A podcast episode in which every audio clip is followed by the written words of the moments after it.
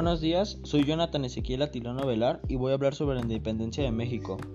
El día de hoy nos adentraremos a las causas internas y externas. Empezaremos hablando sobre las internas.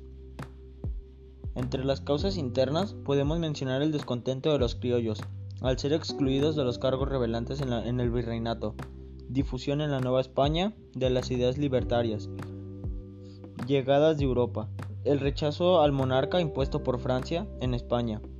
Las causas internas, como su nombre lo indica, son procesos que ocurrieron desde adentro y que al final resultaron en el intento de ruptura con el pasado colonial, mientras que las causas externas son procesos y factores que operando desde afuera llegaron a incrementar las, las tensiones producidas por los conflictos.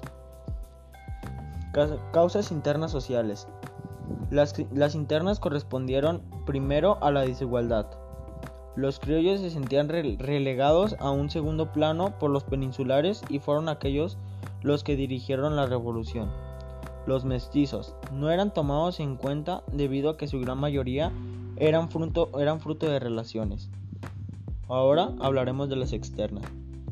La independencia de los Estados Unidos que impulsó a los, a los patriotas mexicanos a seguir las mismas ideas de libertad, las invasiones a España durante el año 1808, que hicieron que la monarquía española defendiera su territorio y no le prestara tanta atención a América.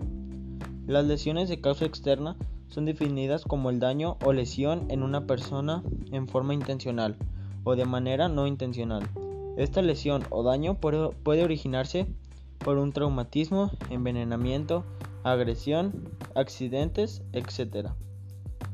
La independencia de los Estados Unidos, que fue un modelo a imitar por los patriotas de Nueva España, la influencia de las ideas difundidas por la Revolución Francesa, en especial las de libertad, igualdad ante la ley y fraternidad entre los pueblos.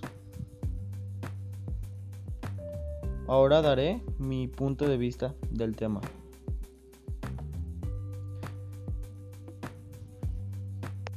La independencia de México, en conclusión, puedo mencionar que es un hecho que marcó el destino de nuestra nación y fueron los cimientos para conseguir una nación libre, soberana e independiente.